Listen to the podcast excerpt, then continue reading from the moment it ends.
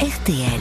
Entrée dans l'histoire. Bonjour Laurent Deutsch. Bonjour Yves, bonjour Amandine. Bonjour Laurent, aujourd'hui c'est le début de la Fashion Week à Paris. Paris, capitale de la mode, c'est une vieille histoire ça. Oh là là là là, bien sûr, la mode et Paris, ça date pas d'hier. D'ailleurs, si vous êtes d'accord ce matin, Oui. on va faire un petit voyage dans le temps et se replonger dans Paris il y a mille ans. Paris, déjà en pleine révolution vestimentaire. Une révolution venue de Provence avec la jeune épouse du roi des Francs, Robert le Pieux.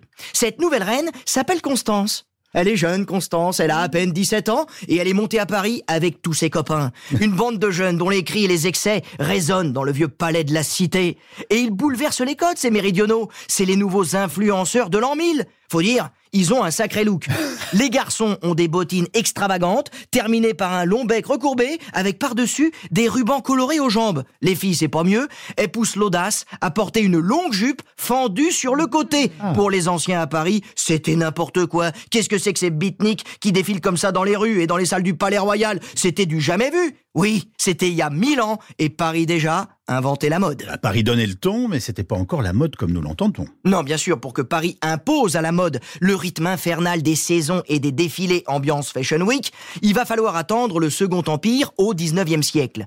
À cette époque, les élégantes parisiennes ne jurent que par la crinoline, une armature d'osier ou de métal pour faire gonfler les robes. Mais au fil des années, les robes s'enflaient de plus en plus. Elles prenaient toute la place et les victimes de la mode ne pouvaient même plus s'asseoir. Ah non, ça franchement, Amandine, si on avait continué comme ça, vous auriez même pas pu entrer dans le studio RTL. Heureusement, un créateur parisien venu d'Angleterre, un certain Charles Frederick Worth, a décidé de venir à la rescousse de la jante féminine en allégeant et en réduisant un peu tout cet accoutrement, et même mieux. Pour permettre aux belles clientes de tranquillement choisir leur modèle, c'est lui qui a inventé le défilé de mannequins vivants. Ça se passait rue de la Paix, dans l'atmosphère feutrée d'un salon de réception de jolies jeunes femmes, vêtues des dernières créations, improvisées quelques pas devant les clientes assises et attentives. Là encore, on n'avait jamais vu ça. Bon, il avait des idées incroyables ce Worth. Ah, il, il arrêtait pas d'inventer des trucs. Même le vocabulaire de la mode a dû s'enrichir avec lui. Ça partait dans tous les sens. Du volant à dents, du plissé somptueux, du ruché, du rouloté. Et alors, ça marchait toutes ces inventions? Et ça cartonnait, Yves.